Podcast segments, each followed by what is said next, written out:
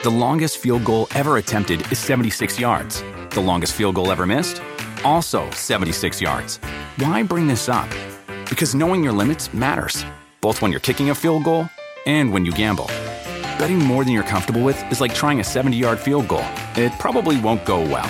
So set a limit when you gamble and stick to it. Want more helpful tips like this? Go to keepitfunohio.com for games, quizzes, and lots of ways to keep your gambling from getting out of hand.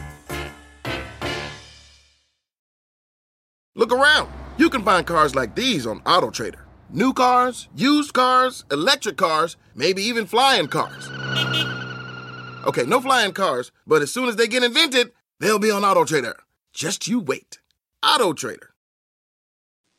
Hola, ¿qué tal? ¿Cómo les va? ¿Cómo están? Que tengan bonita noche. Ojalá su día haya estado maravilloso, que hayan hecho todas las actividades muy de buenas, que haya sido un día muy, muy, muy productivo y por supuesto que a esta hora de la noche pues ya estén en su casita, miren, muy a gusto y ya descansando, porque luego sí, el día se complica. Entre todos los quehaceres que uno tiene que hacer, por supuesto que ya llega el momento en el que uno dice, ah, ya me duelen las plantas de los pies y ahora qué voy hacer. Bueno, por lo menos a mí sí me pasa. Entonces, pues ojalá de verdad que se encuentren perfectamente bien y ya listísimos para estar platicando un ratito con todos ustedes en esta noche muy fría en la Ciudad de México. Oigan, cómo bajó la temperatura, ¿verdad?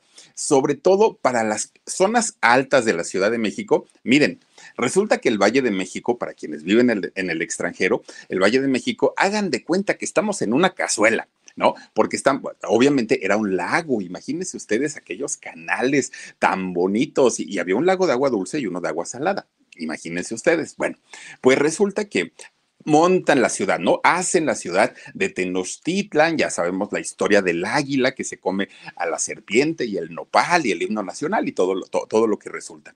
Pero todo alrededor del Valle de México o de la zona centro, digamos, de la Ciudad de México, estamos rodeados por cerros. Y esto hace pues que sea así como, un, como una olla, hagan de cuenta que estamos como en una cacerola. Y entonces en todas las zonas altas, válgame Dios, y resulta que están exhortando a la gente para que se cuide, se proteja, saque la chamarra, las bufandas, los suéteres, los guantes, eh, obviamente sin, sin dejar de lado el cubrebocas. ¿Para qué? Para evitar cualquier complicación que tenga que ver con las vías respiratorias. Bienvenidos sean todos ustedes y gracias, gracias por acompañarnos, gracias por estar aquí. Oigan, Híjole, miren, hablar de Rafa Maya, que por cierto, hoy va a haber taco de ojo, mucho taco de ojo, porque miren, este muchacho grandote, fortachón, guapetón, pues sí, todas las chicas enloquecen por Rafa Maya y también los chicos, ¿eh? Pues digo, también se vale.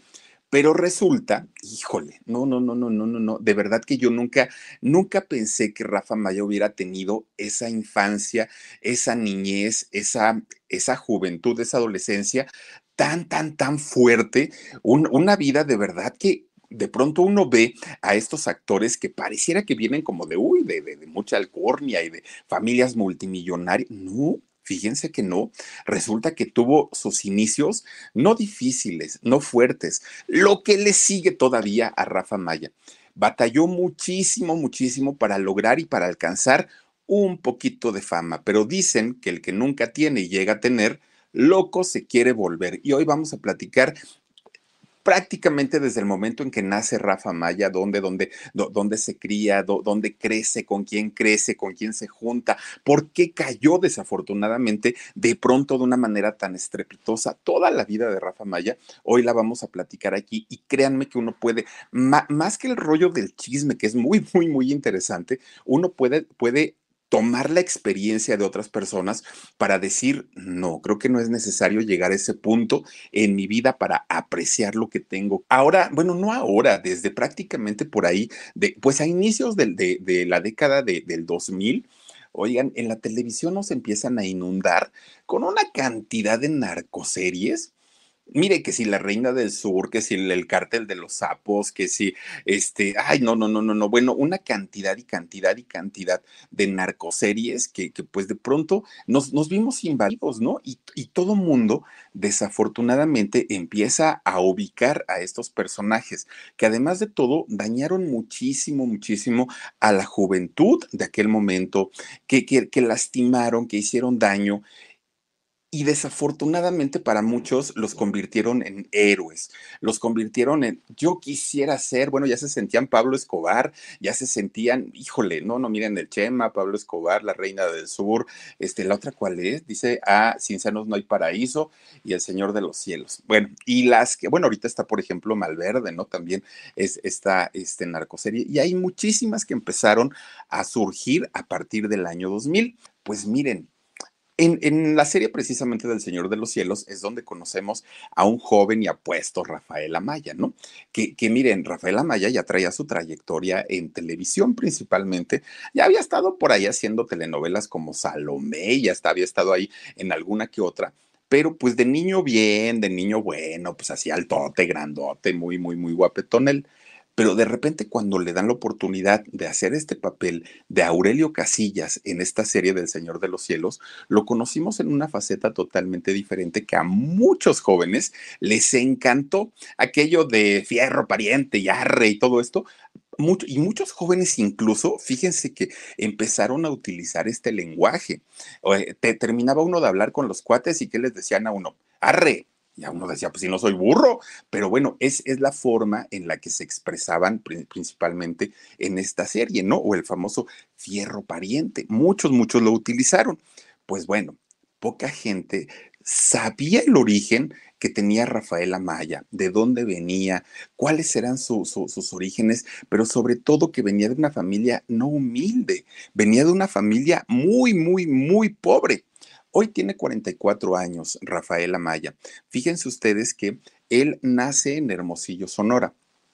Obviamente hace 44 años, pero la situación allá en Hermosillo, Sonora, cuando nace él, la situación con sus padres era de pobreza extrema no podían pagar la renta. Su papá, fíjense que él se dedicaba a criar animales y tenía sus tierras para poder sembrar sus, pues sus granos, ¿no? Frijol y lo que, lo, lo, que siembran. Pero ¿qué creen? Fíjense ustedes que eh, a diferencia de muchos otros ganaderos de allá de, Hermosillo, pues el papá de Rafa, eh, de hecho Rafael Amaya también es el nombre de su papá, este, fíjense que él no tenía pues estas grandes extensiones de tierra, no tenía pues estos este ganado tan grande. No, era pues apenas iban sacando los gastos del día. En realidad, pues no, no, no fueron una familia que tuviera muchas posibilidades económicas. Y para él, ustedes imagínense, siendo chiquitito, pues era el asunto de decir, quiero esto, quiero lo otro, tengo hambre, y, y no había la forma como para, como para ayudar a que la, situación económica fuera un poquito mejor. Y entonces, ¿qué creen? pues el papá toma la decisión de irse a Tecate, allá Baja California. De hecho, eh, este poblado de Tecate, pues es una zona fronteriza, ¿no? Ahí ya está, pues, pues prácticamente el cruce para, para Estados Unidos. Se van a vivir a la casa de la abuelita de, de Rafa. Entonces llegan a vivir ahí, pero obviamente con una mano adelante y con una mano atrás, porque no llevaban absolutamente nada, ni trabajo, ni dinero, llevaban mucha necesidad, pero también llevaban muchas ganas de sacar a la familia adelante, de poder hacer algo verdaderamente importante y que a su hijo, a Rafael, no le pasara absolutamente nada, que, todo lo que él deseara, pues lo tuviera.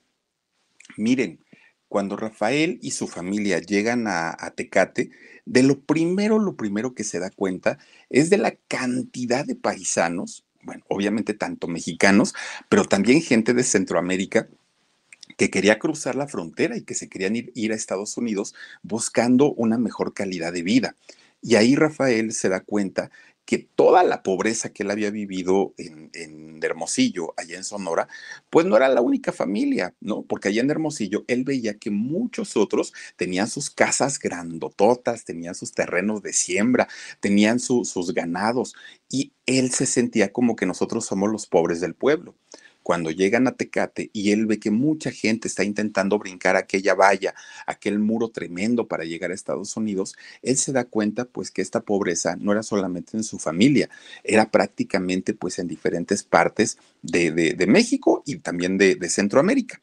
Bueno, pues miren, cuando llegan y se establecen ahí, pues no, no, no les va nada bien. La, la, verdad es que desafortunadamente para su familia y para él mismo empiezan a padecer todavía peor que cuando vivían en Hermosillo, porque finalmente estando en Hermosillo era su tierra, era su espacio, él podía hacer lo que quería, pero ahora estando en una, pues digamos en una tierra en donde no había nacido, pues obviamente la situación se complicaba.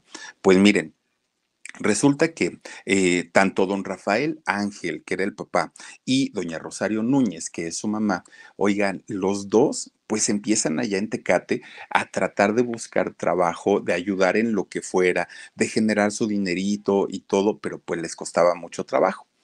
De repente un día, Rafa, siendo muy chiquito, le dice a su papá, a don, a don Rafael Ángel, le dice, oye papá, ¿por qué hay tanto humo y por qué hay tanta, así como que muchas, este, como bodegas grandotas? Y le dijo el papá, ay hijo, es que hay muchas fábricas. ¿Y en las fábricas qué hacen? Ah, pues aquí hacen de todo, mijo, todo lo que se te pueda ocurrir, ahí lo fabrican. ¿Y, adentro quién está? No, pues hay mucha gente, hay muchos trabajadores y ahí, este, ahí están trabajando y todo. Hay muchos obreros, le dijo el papá. Oye, le dijo Rafa a su papá, ¿y por qué no vendemos comida? Pues podemos venderles comida y así la comida que quede no la podemos comer nosotros. Whether you're a morning person or a bedtime procrastinator, everyone deserves a mattress that works for their style. And you'll find the best mattress for you at Ashley. The new Temper-Adapt collection at Ashley brings you one-of-a-kind body-conforming technology, making every sleep tailored to be your best. The collection also features cool-to-the-touch covers and motion absorption to help minimize sleep disruptions from partners, pets, or kids. Shop the all-new Temper-Adapt collection at Ashley in-store or online at ashley.com. Ashley, for the love of home. Se lo dijo como de broma. Pues miren, el papá dijo, este chamaco no está tan, tan desubicado, ¿no? Efectivamente. Oigan, van y compran su carrito sandwichero, diría la otra, ¿no? Compran su carrito y ¿qué creen? Empiezan a vender burritos. Oigan, chéquense, ¿eh? vendían burritos de mariscos, de carne asada, de machaca y de queso norteño eran los burritos que vendía este Rafa con su papá. Entonces, mientras don Rafa Ángel estaba preparando y echándoles el queso y la salsa y todo, el chamaco grite y grite, pásale marchante, pásale güerita. Pero bien emocionado que estaba Rafa este, Amaya ahí en el puesto de los burritos. Bueno, pues ya como sea, tenían su trabajito, ya les empezaba a ir bien. Que de hecho ahí, estando en su puesto de los burritos, es donde Rafa empieza a aprender inglés estaba aprendiendo todavía el español porque estaba chiquito, pero ya, ya aprendía inglés porque obviamente al ser una zona fronteriza, mucha gente pues ya, ya, ya, ya habla el inglés. Y entonces cuando le pedían cosas a Rafa, no entendía y el papá le decía, pues apréndele, mijo, apréndele aprendió como lengua materna el inglés Rafa Maya. Y entonces ya cuando llegaban a pedirle burritos en, en inglés, ah, ya sabía, ¿eh? ya no tenía mayor problema para, este, para, para poder atender y para poder despachar. Bueno, pues después, fíjense que él, empieza obviamente a crecer su negocio de, burritos, pero Rafa decía, híjole, pero todavía las necesidades en casa, pues todavía no alcanza, no alcanza. ¿Qué hago? decía el chamaco, ¿qué hago? Algo tengo que hacer para sacar dinero. Miren, con lo que le había pagado su papá por ir a vender los burritos, un día llevaba sus pesos, ¿no? Y entonces ve una dulcería, pues sí, donde venden todo tipo de dulces, ¿no? Y que se compra unas paletas de esas de, de, caramelo, ¿no? Se compra un, parece una bolsotota de paletas. Se para en una esquina y entonces empieza, pues ya, ya sabía gritar porque ya lo había hecho con los burritos. Empieza a gritar paletas, paletas, paletas. Oigan, pero miren, así terminó de rápido de vender sus paletas, Rafa. Rapidísimo, rapidísimo. Corre otra vez a la dulcería, compra otra bolsa y empieza a vender y a vender y a vender ya como sea, pues estaba sacando su, su, dinerito, ¿no? Y esa parte, hasta antes de entrar a la escuela, la disfrutó mucho, porque siendo muy chiquitito, él sabía que para conseguir algo en la vida tenía que trabajar, tenía que esforzarse y tenía que hacer todo lo posible por, por, pues ahora sí, por ganar su dinerito, y él se sentía bien, además de todo, ayudando a su familia. Bueno, entra a la primaria Miren, cuando Rafa Maya entra a la primaria, pues viene pues una etapa muy difícil para él, porque resulta que él entra como cualquier niño, ¿no? Con la ilusión, los amigos, los maestros y que si las festividades, los festivales y todo, él entra muy contento. Y lo primero que se encuentra, ¡pum!, fue con un stop, ¿no? Con un alto. A ver, chamaco, ay no, tu ropa viene rota. Y esos tenis no son los que ahorita están anunciando en la tele.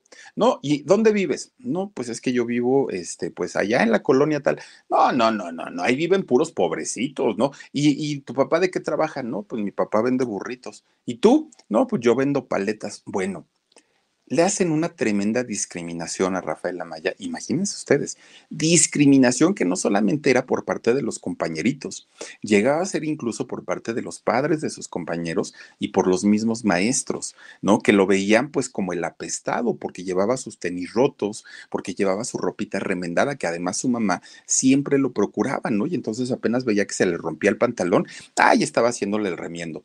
Y entonces así iba Rafa y, se daba cuenta que todos los chamacos llegaban presumiendo sus juguetes el 6 de enero, presumiendo los tenis, presumiendo las mochilas, con sus útiles bien forraditos, bien cuidaditos, y Rafa tenía que reciclar sus cuadernos y sus libros, y pues obviamente los chamacos se burlaban mucho de él.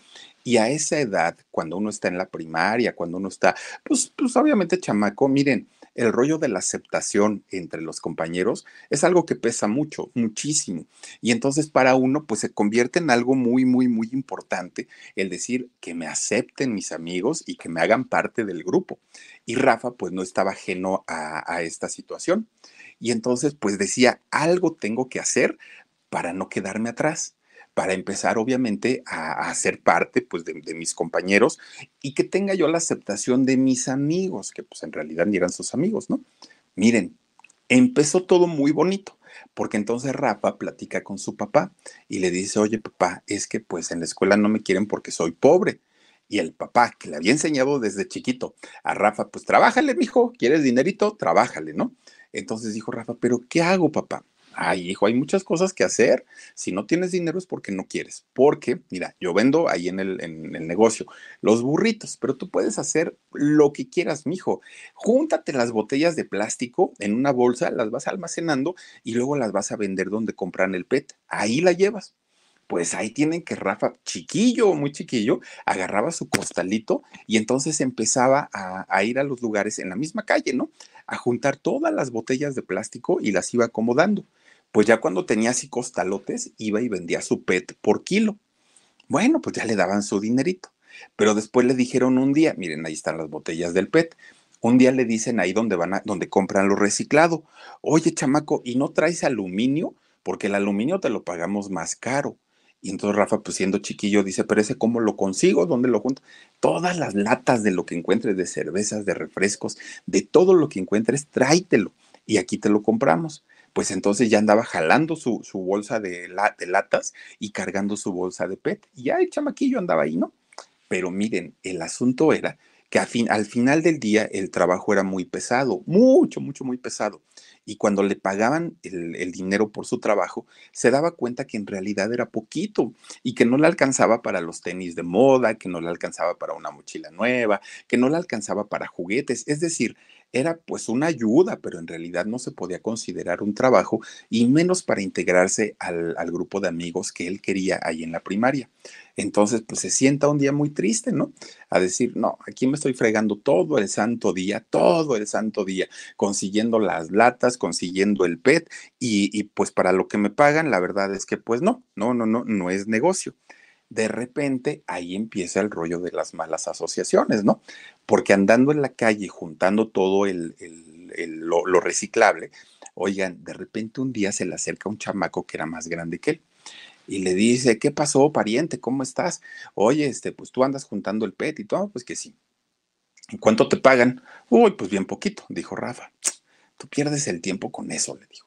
No, no, no, no, mira, vente para acá con nosotros con la banda. Nosotros, pues mira, ganamos más, nos va mejor. ¿Para qué quieres el dinero? Dijo Rafa, pues para ayudar a mi familia y para comprarme mis tenis y ropa y todo. Ay, ni te preocupes, eso lo vas a poder conseguir. Así le dijeron. Dijo Rafa, Rafa pues ¿qué tengo que hacer? Mira, nosotros vamos a echar aguas y le dieron un, una, como un desarmador, ¿no? Y entonces le dice, nosotros te vamos a echar aguas, que no te vea nadie y bajita la mano, bajita la mano, te vamos a decir a qué carro te acerques y le vas a botar los tapones de las llantas. Y entonces ya cuando, si empieza a sonar la alarma, a correr, pero si no tienen alarma, le quitas todos los tapones, y bueno, los cuatro tapones, y eso lo llevamos a revender. Pues miren, Rafa dijo, órale, pues está bien. Mm, bueno, empiezan a robarse los, los tapones de los carros. Al principio le costó mucho trabajo, al principio le daba miedo, pero cuando agarró callo, miren, era imparable Rafa Maya, imparable todo lo que, lo, lo, que él quería, ya rapidito, rapidito quitaba los tapones, se los echaba en una bolsa y a correr. Bueno, ya luego le agarró maña, porque lo que hacía era esperar al, a la gente de dueños de los carros y pasaba él así como, como que apenas iba a pasar por primera vez en esa calle y empezaba, oiga patrón, no le interesan unos taponcitos, mire que no sé qué, no sé cuándo.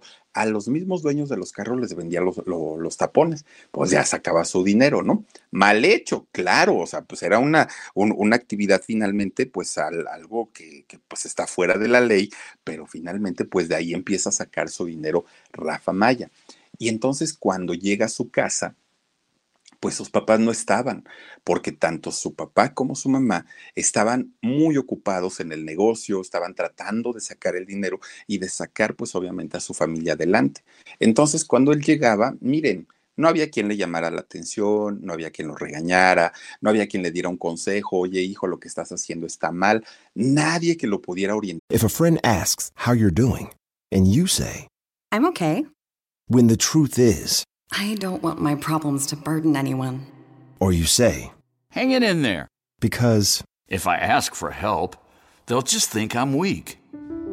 Then this is your sign to call, text, or chat 988 for free, confidential support. Anytime. You don't have to hide how you feel. En esa etapa de su vida, que aparte Rafa Maya, pues ya estaba, pues, digamos, entrando en la adolescencia, en ese momento él pudo haber llevado su vida hacia lo peor, lo peor, lo peor, porque pues no había quien le diera un consejo y prácticamente pues él hacía lo que se le diera la gana. Pero también es una etapa en donde, miren, él llegaba buscando comida a su casa y no había, no, no, no, no había nada que, comer. Este, a veces su mamá llegaba muy tarde junto con su papá y hasta esa hora desayunaba, ¿no? muchas veces. Se la vio bien, bien, bien complicada y con, los, con las amistades que tenía en aquel momento, pues obviamente pues lo invitaban a todo y a probar de todo.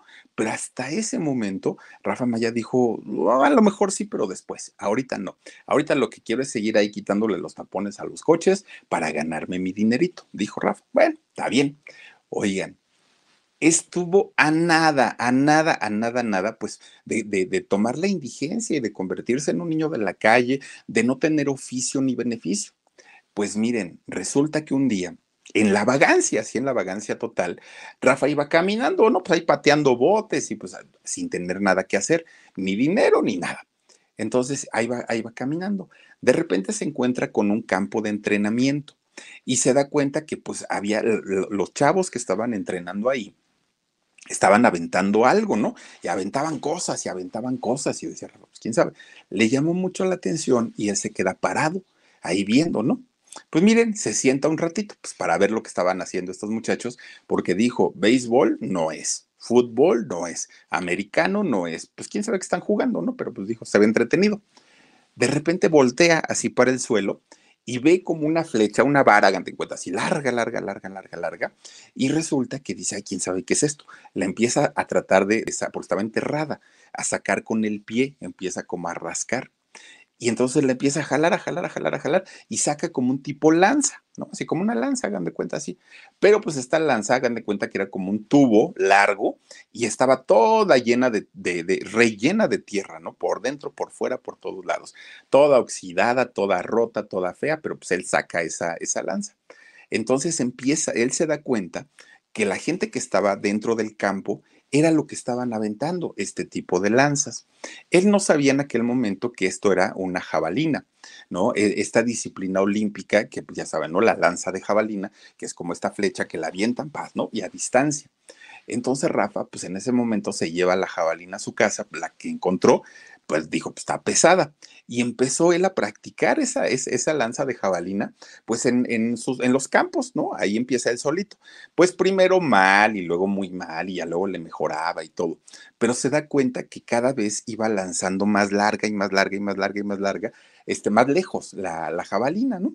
Entonces, pues resulta que un día se anima a ir a entrenar con su jabalina vieja y oxidada y llena de tierra, se anima a ir a, entrenar a este campo donde se la había encontrado. Pues dijo, creo que hoy no va nadie, ¿no? Entonces, pues yo entro, me brinco y ahí empiezo a aventar mi jabalina, porque aparte ahí ya estaban las medidas marcadas y todo. A ver qué tan bueno soy. Bueno, empieza a aventar su jabalina, ¿no? Este Rafa, pero así con una, pues imagínense, los brazototes, empieza este, a aventar su jabalina. Bueno, pues resulta que sin que él supiera, un entrenador estaba a lo lejos y estaba viendo, dijo, a ver qué hace este chamaco. Y entonces cuando ve que no era nada malo, se acerca con él. Rafa se espanta porque dice, ay, este ya me vino a correr, bueno, ni modo. Y le dice, oye, chamaco, ¿desde cuándo practicas esto? No, pues ya tiene un ratito, pero pues no tengo realmente pues un, un, equipo profesional, nada más una que me encontré y pues ahí estoy. Y le dice, ¿quieres practicar con una de verdad profesional? Y le dijo Rafa, pues sí, sí, sí, sí, si me la prestas, órale. Le presta la jabalina y cuando la agarra Rafa, se empieza a reír porque dice, no, ¿qué pasó? Pues tú me estás bromeando. Y dijo el entrenador, no, yo no estoy bromeando, ¿por qué? ¿A qué te refieres? Pues es que esta no pesa nada, dijo, mira, así la levanto así, pues es, no, esto no tiene peso. Le dijo, esa es una jabalina real, eso es lo que pesan. ¿Por qué? ¿Tú con qué entrenas? Y entonces le presta la de él pero como estaba tan oxidada y tan llena de tierra así apelmazada adentro, pues pesaba muchísimo más que la que ocupaban los, los atletas normales, ¿no? Y entonces Rafa dice, ay, ¿a poco esto debe de pesar? Pues que sí. A ver, aviéntala, mijo, dijo el entrenador. Agarra a Rafa su jabalina, miren, ¡pa! La avienta lo doble de distancia de lo que los atletas de aquel momento la estaban aventando. Y le dijo este señor, el entrenador,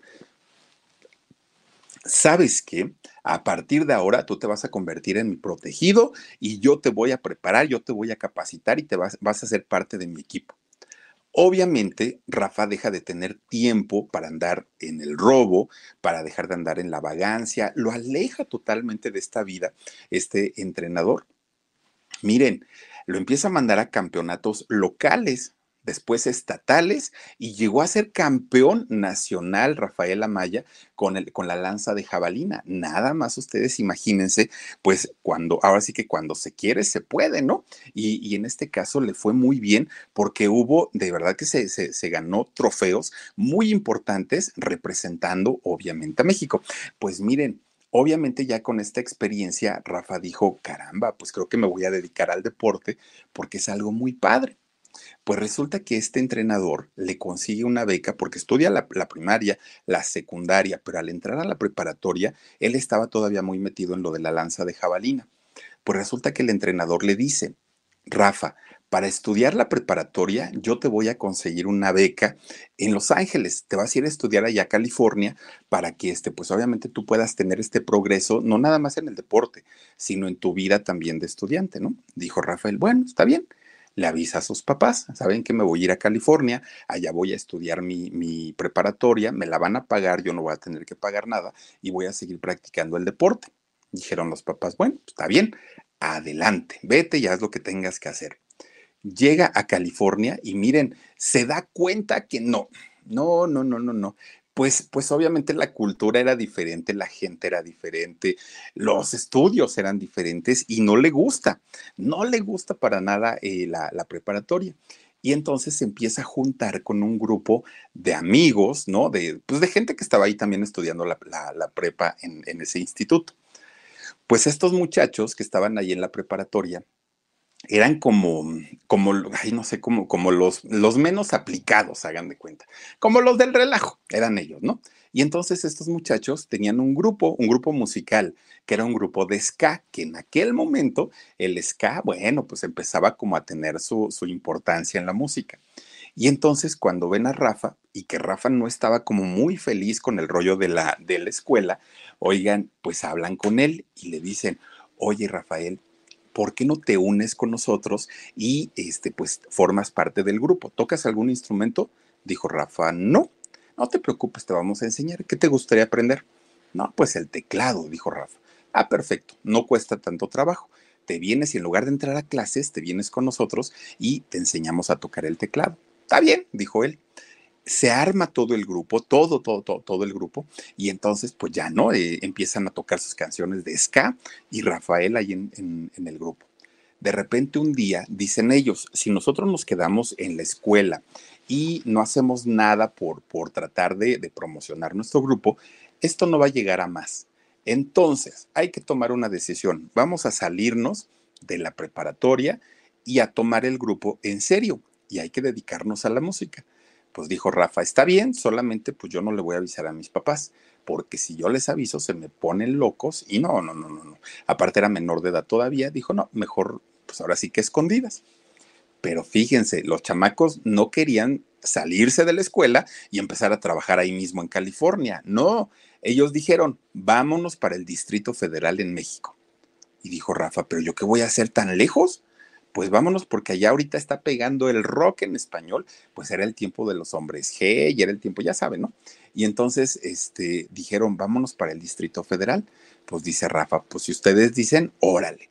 Ahí se vienen para acá, llegan a la Ciudad de México y miren, cuando conocen Rocotitlán y todos estos lugares donde se tocaba el rock en español y obviamente por lógica el ska también, pues dijeron ellos, ah, en estos lugares vamos a tocar, aquí nos van a contratar y vamos a ser famosos y vamos a brillar y vamos a, a convertirnos en las máximas estrellas del ska.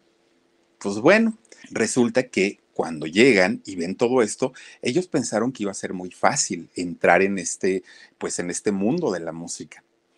Tocaron una puerta y se la cerraron, tocaron otra puerta y se las vuelven a cerrar. Otra, bueno, así se la pasaron nadie los quería contratar. No eran famosos, no eran conocidos, no eran de la Ciudad de México, nadie los quería. Nadie, nadie, nadie, nadie. Pues miren, no les queda de otra más que empezar a tocar en las calles. En las calles y donde podían.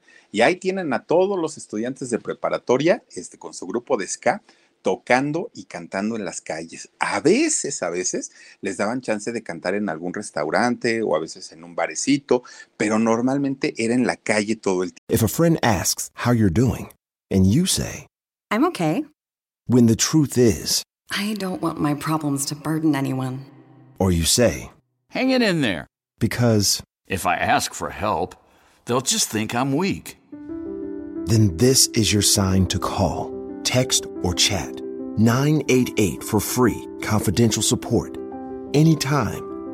You don't have to hide how you feel. Pues resulta, para ese momento, Rafa ya tenía 20 años. Y Rafa, pues miren, siendo galanzón, pues siempre fue coquetón, siempre, siempre. Pues así, miren, así era como tocaban, ¿no? Eh, ellos finalmente en, en la calle. Pues miren, Resulta que a sus 20 años, un día estaba Rafa, Rafa Maya tocando con este, pues, su grupo y Rafa estaba tocando los teclados, ¿no? Pues como lo hacía siempre. De repente, miren, ve pasar a una chica, a una muchacha, que el otro babeó, así, tal cual, tal cual, ¿no?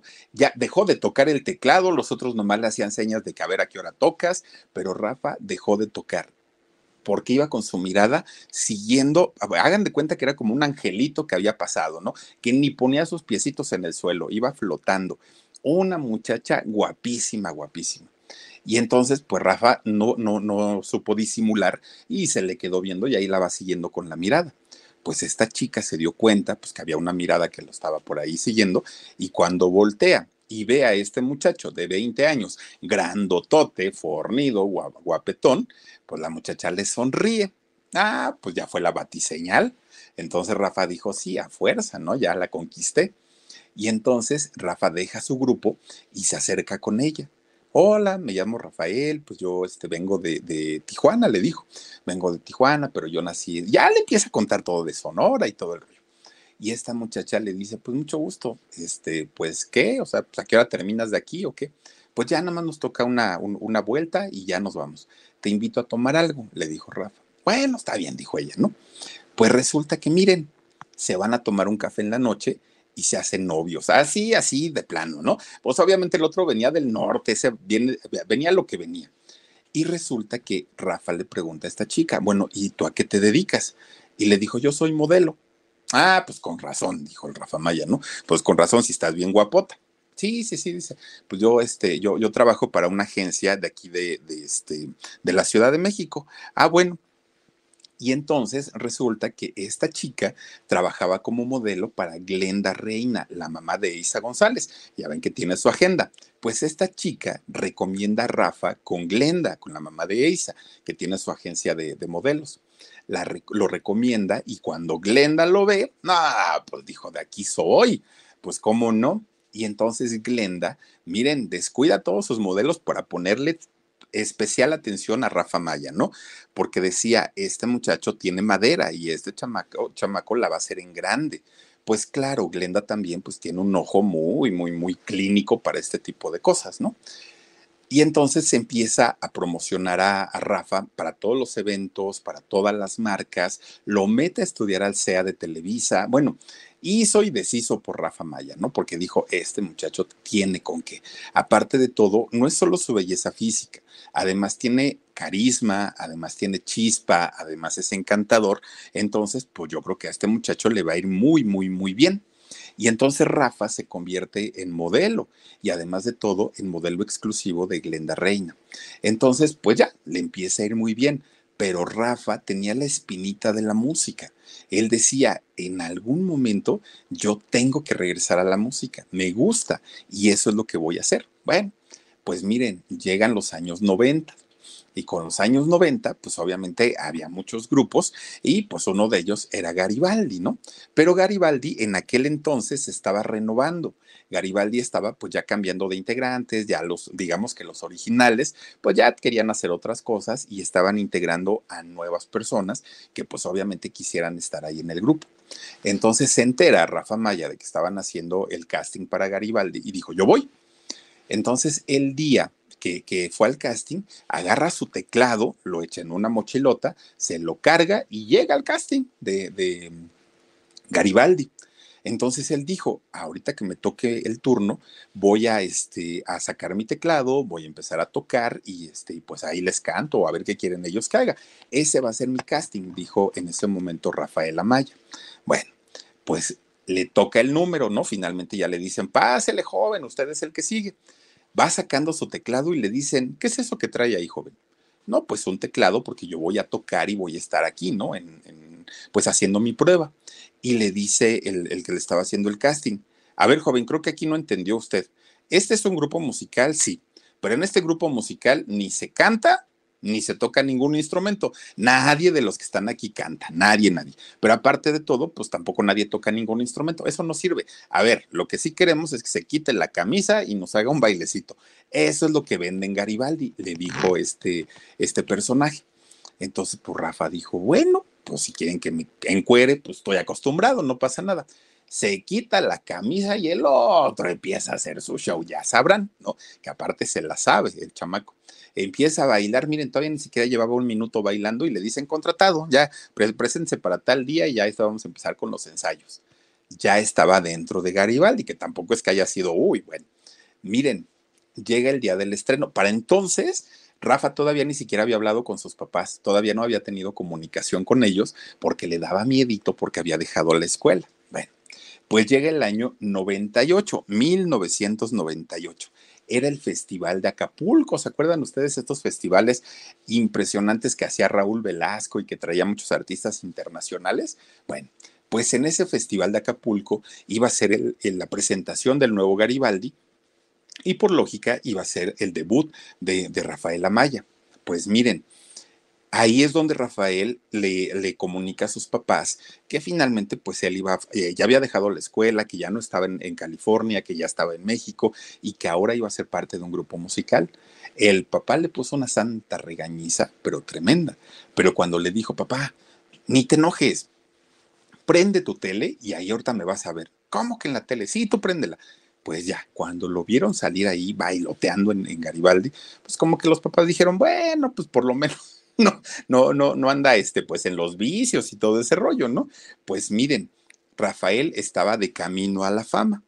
Dos años, dos años estuvo pues por ahí. Miren, la verdad es que fue de lo peor que ha hecho eh, Rafael Amaya, de lo peor, porque aparte Garibaldi pues fue en la mejor, en la peor etapa, perdón, en la peor etapa de Garibaldi, no tuvieron ningún éxito, la gente no, no pagaba para ir a ver esos conciertos, fue la peor etapa, ¿no? De hecho, poca gente reconoce a, Rafael Amaya o a quienes estuvieron en aquel momento en, Garibaldi. O sea, pasó, a pesar de que fueron dos años, pues no, no es que hayan sido los mejores años para, para el grupo, ni mucho menos para, para Rafael, y menos porque ni cantaban.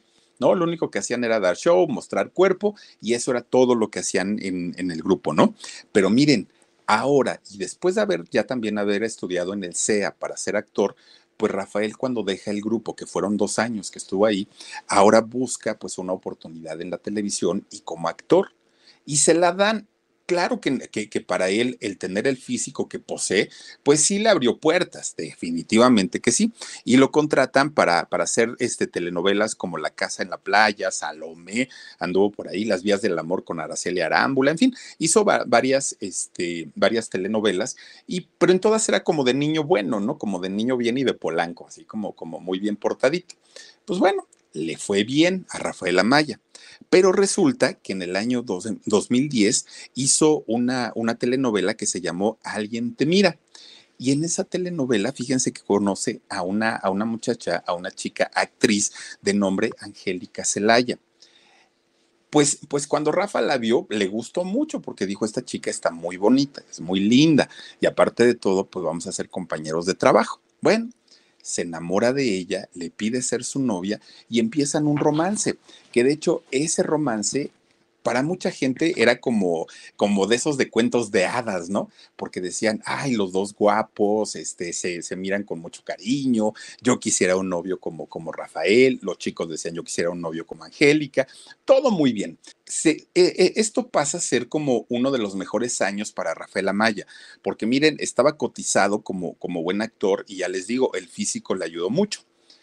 Cuando llega el año 2013, yo creo que fue un año de los más importantes para Rafael Amaya, porque es cuando finalmente Telemundo, que es una empresa internacional de, de habla hispana, pues pone su, mirada en él y lo eligen para protagonizar. Yo creo que pues la serie que finalmente hizo también a Telemundo una empresa de, reconocimiento mundial, porque antes de antes del Señor de los Cielos, pues Telemundo sí se sabía de su existencia, pero no competía con Univisión. Univisión se los llevaba de calle en, en audiencia, pero una vez que sale El Señor de los Cielos, se pusieron al tú por tú Univisión y, y, Telemundo. Y Rafael Amaya como protagonista, pues imagínate. If a friend asks how you're doing, and you say, I'm okay.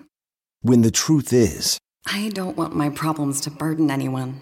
Or you say, Hang it in there. Because if I ask for help, they'll just think I'm weak. Then this is your sign to call, text, or chat 988 for free, confidential support. Anytime You don't have to hide how you feel. Nada más. El problema fue que esta serie, lo mismo, El Señor de los Cielos, lo lleva al cielo con este personaje de Aurelio Casillas, que lo bajó al infierno, pero mil metros todavía hacia abajo. Fue una, una historia bien complicada y bien difícil. En esta historia del Señor de los Cielos, lo que hizo Rafael Amaya, pues obviamente era hacer el personaje de uno de los narcotraficantes más buscados y más peligrosos de, de México. Que miren, Amado Carrillo Puente, que es este hombre que mucho se habló de él, mucho, tiene una historia bastante, bastante fuerte, ¿no? De, desde aquella detención que tuvo, en donde se dice que, que este, policías de tránsito lo pararon en la salida Toluca y este señor les dijo, te doy tanto dinero, quédate con este coche, pero déjame ir. Sí, sí, soy Amado Carrillo, pero una de dos, o yo me friego a toda tu familia o te llevas todo el dinero del mundo, te dejo el coche y todos tan felices y contentos. Desde esa historia hasta la historia en, que eh, Amado Carrillo se cambia el rostro para no ser reconocido y muere en esta cirugía y posteriormente encuentran entambados a los médicos que, que, le habían hecho esta cirugía en, en, un, en tambos de concreto, imagínense ustedes, o sea, cemento tal cual, lo, lo, pusieron fresco, metieron a los, a los médicos y ahí los fueron a encontrar en la carretera Cuernavaca. Historias muy fuertes. Bueno, decían que Amado Carrillo le propuso al presidente, si no estoy mal, a Carlos Salinas de Gortari, ahí no tengo el dato confirmado, pero le propuso, déjame trabajar y yo pago la deuda externa de México. A esos niveles era Amado Carrillo, ¿no? uno de los narcotraficantes más sonados en, México. Eh, Rafa Maya da pues obviamente eh, vida a este personaje. Y miren, dice Rafa Maya, ahora sí que es en, sus palabras, ¿no? Rafa Maya quiso hacer un, personaje no solamente actuado, sino donde se viera realmente que él era Aurelio Casillas, ¿no? Y, entonces hace, en palabras de Rafa, hace una investigación de campo cómo viven, de qué viven, con quién se juntan, este, todo, todo, todo, todo lo que envuelve pues este mundo, que además todos sabemos que es un mundo aparte. Pues miren, entre más conocía de este mundo Rafael Amaya, más se clavaba y más se clavaba. Incluso se llegó a, comentar que llegó a tener amistad con gente real que, que se dedica a este negocio del narco. Imagínense ustedes. Pues miren, mimetiza su vida personal con el personaje de, Aurelio Casillas. Llega el momento, llega el punto en el que eh, Rafa Maya ya no sabía si estaba actuando o era en la vida real. Ya no sabía si era Aurelio Casillas o era Rafael Amaya. Se pierde entre todo este pues mundo tan tan nuevo y tan desconocido para él. Fíjense que incluso Rafael Amaya ya no podía verse al espejo porque no se reconocía, porque no sabía cuál de todos los personajes era. Era, era muy, muy, muy complicado. De hecho, fíjense que también ahí en, en esta serie participó su novia Angélica Celaya, que Angélica hizo un personaje de una reportera que andaba siguiendo y persiguiendo todo el tiempo a Aurelio para, pues obviamente, saber, ¿no? De, de, la vida y todo, pero ahí trabajó con él. Obviamente, Rafael Amaya pues estaba feliz de la vida porque tenía un contratazo con Telemundo, porque la gente lo amaba y, era lo que platicábamos al principio. Llegan a, a, ver a estos personajes como héroes, los llegan a ver como santos, los llegan a ver así como que, wow, ¿no? Hay que idolatrarlos. Y entonces Rafael pues estaba viviendo un, un gran momento, estaba cotizado como actor mundial y él, fíjense que desde chico que su papá lo había acostumbrado a trabajar mucho para conseguir lo que él quería, pues bueno, lo habían preparado para todo a Rafael, pero no lo habían preparado para el éxito. El éxito fue algo que le cayó de trancazo, que le cayó de golpe. Todos sus papeles que había hecho en las telenovelas, el mismo Garibaldi, habían sido papeles pues, que ahí la iba sobrellevando, ¿no? Pero cuando llega Aurelio Casillas a su vida, dicen, el que nunca tiene llega a tener loco se quiere volver, y fue lo que le pasó a Rafa Maya. Se volvió literalmente loco, empieza a vivir la vida de, Aurelio Casillas, pero de una manera más fuerte, más intensa todavía. Miren, empieza a tener cambios en, su estado de ánimo. Se vuelve un hombre osco, un hombre retraído, un hombre ermitaño. Osco es así como muy como, duro de carácter y como nada le parecía, hagan de cuenta. Empieza a tener este tipo de carácter. Eh, conforme iban pasando el tiempo que estaba él en el set de, grabación de allá de, Señor de los Cielos, pues se la iba creyendo más que él era el personaje, que él era Aurelio Casillas, ahora ya vivía como él, se vestía como él, caminaba como él, hablaba como él, se juntaba con la gente que se juntaba a él, todo era Aurelio Casillas, ya no, ya, ya los amigos que tenía en aquel momento, pues ya los veía así como que hay estos pobres, ¿no? Yo me junto con la élite del narco, decía él. Miren, todo este mundo lo empieza a, meter o a jalar en el rollo del alcohol y de las drogas, pero no solamente como distribuidor, ahora también como consumidor. Empieza a ir a fiestas desenfrenadas donde había de todo, ¿no? Absolutamente de todo. Y empieza a vivir una etapa de mujeriego, que además de todo en aquel momento, pues obviamente él tenía a su novia, que Angélica, la novia, en aquel momento también se cansó y también se hartó, porque por más que le decía calma, tranquilo, este, ya serénate y todo, el otro estaba, pero miren, acelerado a más no poder Pues cansada de esto, la novia en el año 2015 se supo de una infidelidad que le, que le hizo a Rafael con Matt Ryan, con este actor y resulta que Rafa todavía tratando como de suavizar las cosas, dijo que se habían dejado porque pues no, no eran tan compatibles y que finalmente el trabajo de él y de ella y todo, dio mil pretextos, pero su relación terminó. Y el haber terminado con esta relación, obviamente, ¿qué creen? Lo suma en una depresión tan fuerte a Rafael Amaya que siguió consumiendo pues más sustancias, se sigue metiendo muchísimo más en el alcohol, las adicciones ya las tenía en un pues en un nivel muy muy muy alto, muy elevado y pues era muy muy muy fuerte para él, ¿no? Incluso fíjense que mucha gente decía que si a él lo llamaban por su nombre, que si a él le decían, "Oye, Rafa", ya ni volteaba ya él ya ni siquiera este, volteaba la mirada, pero si le decían, oye, este, Amado, oye, este, Aurelio, ahí era donde sí volteaba. Bueno, pues miren, era, era ya la peor etapa, ¿no? En las adicciones de, de, Rafael. Llegaba tomado a las grabaciones, llegaba muchas veces intoxicado, hasta que finalmente la producción dijo, no, señor, aquí no queremos ni un alcohólico, ni queremos un drogadicto. Sexta temporada, el fin de la sexta temporada, y hasta aquí le dejamos, y a ver qué vamos a hacer nosotros, ya nos organizaremos. Pero cuando sacan al Señor de los Cielos, de la serie del Señor de los Cielos, pues obviamente todos los fans, tanto de, Aurelio Casillas como de, como de Amado Carrillo, como de Rafa eh, Amaya, pues empezaron a protestarle a Telemundo y a decir que no la iban a ver si no lo regresaban. Pues miren, la única forma que encontraron ellos para poder medio sortear la situación fue darle mayor peso a el medio hermano en la serie, que era Armando Casillas. Entonces ya se volvió en la serie de Armando Casillas y no en la de Aurelio Casillas.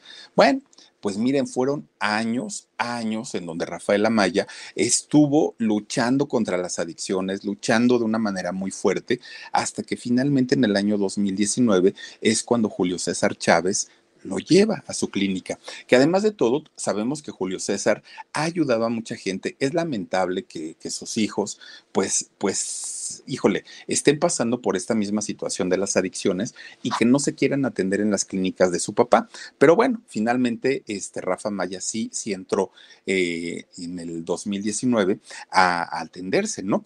Y entonces empieza pues él a tener una pues, pues su, tratamiento de rehabilitación se llama Baja del Sol, la clínica a donde entró este Rafa Maya ahí con, con Julio César Chávez. Bueno, pues miren, resulta que entre los supuestos amigos y la gente que lo manejaba a Rafa Maya o que lo maneja, pues no les importaba, ¿no? En lo absoluto ni la salud, ni la recuperación de Rafa. O sea, lo que les importaba pues, era colgarse de, del momento, colgarse, porque además de todo, Rafa Maya era un hombre mediático en, en, ese momento y todos sabían perfectamente que Rafa vendía en, en ese momento. Pues vieron por sus intereses más que por el interés de Rafa y entonces empezaron a decir, hay que sacarlo de ahí, de la clínica, porque tiene que cumplir el contrato con Telemundo. Y hay que sacarlo de ahí porque hay que ponerlo a trabajar porque necesitamos dinerito. Y entonces, pues a medio tratamiento prácticamente lo sacan de la clínica, que es cuando lo vimos la primera vez que hace un en vivo. Oigan, qué mal se veía Rafael Amaya, mal, muy mal. No se veía recuperado, incluso todavía se veía hasta mareado, por ahí se llegó a caer. Le fue muy mal y toda la gente le decía, Rafa, internate otra vez. Incluso salió Julio César Chávez a decir, si ustedes ven que Rafa cae o recae, no es porque mis clínicas sean malas, es porque el señor no terminó su tratamiento. Rafa, ojalá puedas regresar y puedas tomar tus pláticas, tus terapias, porque son muy importantes. Bueno, no lo hizo. Rafa Maya no, no, este, no siguió los tratamientos y en vez de eso, oigan, ¿se acuerdan de aquel video donde sale gritando que lo querían secuestrar, que le querían hacer daño, que lo perseguían, que lo del Uber, que lo del taxi, todo eso? Creo yo que, miren, no hay mucho que contar ahí porque... Desafortunadamente todos vimos esta situación con Rafa Maya y vimos que estaba pues, realmente mal y que se veía intoxicado. Pues miren, sale la manager, ¿no? De, Rafa Maya, esta chica Karen.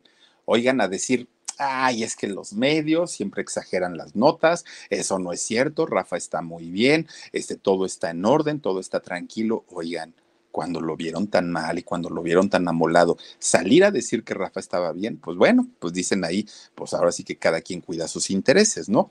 Pero por si fuera poco, oigan, al poco, al, al poquito tiempo, sale por ahí el famoso compadre, ¿se acuerdan ustedes? Roberto Tapia, híjole. Oigan, este hombre que yo no sé si vende discos, no vende discos, sea muy famoso, muy conocido, no lo sé, pero sale a colgarse del mal momento que estaba atravesando Rafa, Mar Rafa Maya, perdón sale a decir que van a hacer la gira de los compadres y que ya habían vendido no sé cuántas fechas y que les iba muy bien y que bla, bla, bla. Bueno, todas las fechas se cancelaron, todas, no vendieron. Y no vendieron porque Rafa estaba en un mal momento de su vida y porque Tapia, pues por sí solo, no iba a vender absolutamente nada. Miren, y con estas imágenes sale su manager a decir, ay, son bien exagerados, Rafa está perfecto, él no tiene nada, solamente estaba pidiendo un Uber ahí están las imágenes, para que la señora no salga a decir con que todo estaba perfecto y que qué felicidad con Rafa, eso no era cierto. Bueno, pues los boletos con Roberto Tapia se tuvieron que devolver, se tuvieron, se tuvieron que cancelar las fechas porque no vendieron nada. Y no vendieron nada porque en realidad se estaban aprovechando del momento, del mal momento que estaba viviendo Rafael Amaya en ese entonces. Y si los tan amigos de él, pues lo que menos hicieron fue ayudarlo. Y entonces, fíjense, Resulta que pasa el, tiempo y obviamente pues Rafa empieza a tener, ahí está el compadre, miren nada más, pasa el tiempo y eh, Rafa pues continúa con su tratamiento, con, con, su estancia en la clínica y cuando vuelve a salir y cuando vuelve a hacer incluso una, unas fotos para una revista, oigan qué diferente se veía Rafael Amaya. Se veía recuperado, se veía más llenito, se veía lleno de vida, se veía sonriente, ya era otro totalmente. Y él está consciente al día de hoy que tiene una enfermedad que lo va a acompañar hasta el día de su muerte, todo el tiempo, porque es una enfermedad que no se cura. Por algo dicen solo por hoy. Pero mientras Rafael Amaya tenga entre la gente con la que se rodea buenas personas que lo animen, que lo exhorten a no volver a meterse en ninguna de estas cosas, el Señor va a poder salir adelante. Pero si regresa con sus andanzas a juntarse con la misma gente que lo sumió en los vicios, difícilmente va a poder salir de todo este problema, porque es una, una enfermedad y es una enfermedad que se tiene que tratar todos, todos, todos los días. Todos los días él está consciente que tiene que luchar contra esta enfermedad que son las adicciones, porque es una enfermedad bastante, bastante fuerte y que tiene que luchar todo el tiempo para, para tratar de controlarla por lo menos, ¿no? Hoy quiere regresar a los escenarios, hoy quiere volver a actuar, quiere volver a, pues a ocupar el lugar que en algún momento le correspondió y que se lo ganó a pulso, pero de la misma manera que se lo ganó, de la misma manera lo perdió desafortunadamente el Señor de los cielos. Y ya estaría padre también verlo en otro tipo de, contenidos, ¿no? Que no sea necesariamente en este tipo de, de, series que a mucha gente le gusta y por eso las televisoras lo siguen creando y lo siguen haciendo. Pero pienso yo, no son héroes, todo lo contrario, pues miren, dicen por ahí que el crimen no paga bien, no, nunca paga bien. Y pues en eso deberían de pensar las televisoras antes de seguir dándonos tanto contenido, que ahora tenemos la oportunidad de decidir si lo queremos ver o no. Pero para la mayoría de las chicas, pues es simple hecho de ver a Rafa Maya, pues decían, pues me aviento la serie, no pasa nada. Pero miren, si no pasa nada, se lo comió. El personaje se lo comió y una infancia, una niñez tan difícil que tuvo y luchó tanto para conseguirlo que el día que lo tuvo, miren de qué manera lo perdió. Pero bueno, pues ahí está la vida de Rafael Amaya, triste y lamentable, pero qué bueno que hoy por hoy se encuentre muchísimo mejor y ojalá que así siga, ¿no? Porque da gusto ver que una persona se recupera de algo tan fuerte como las adicciones. Pero bueno, cuídense mucho, descansen rico, sueñen bonito y si Diosito quiere, nos vemos por aquí el día de mañana. Soy Felipe Cruz, el Philip, y nos vemos hasta mañana. Besos, adiós. If a friend asks how you're doing and you say, I'm okay. When the truth is, I don't want my problems to burden anyone. Or you say, Hang it in there. Because if I ask for help, they'll just think I'm weak. Then this is your sign to call, text, or chat 988 for free, confidential support. Anytime. You don't have to hide how you feel. Whether you're a morning person or a bedtime procrastinator, everyone deserves a mattress that works for their style. And you'll find the best mattress for you at Ashley. The new Temper Adapt collection at Ashley brings you one of a kind body conforming technology, making every sleep tailored to be your best. The collection also features cool to the touch covers and motion absorption to help minimize sleep disruptions from partners, pets, or kids. Shop the all new Temper Adapt collection at Ashley in store or online at ashley.com. Ashley, for the love of home.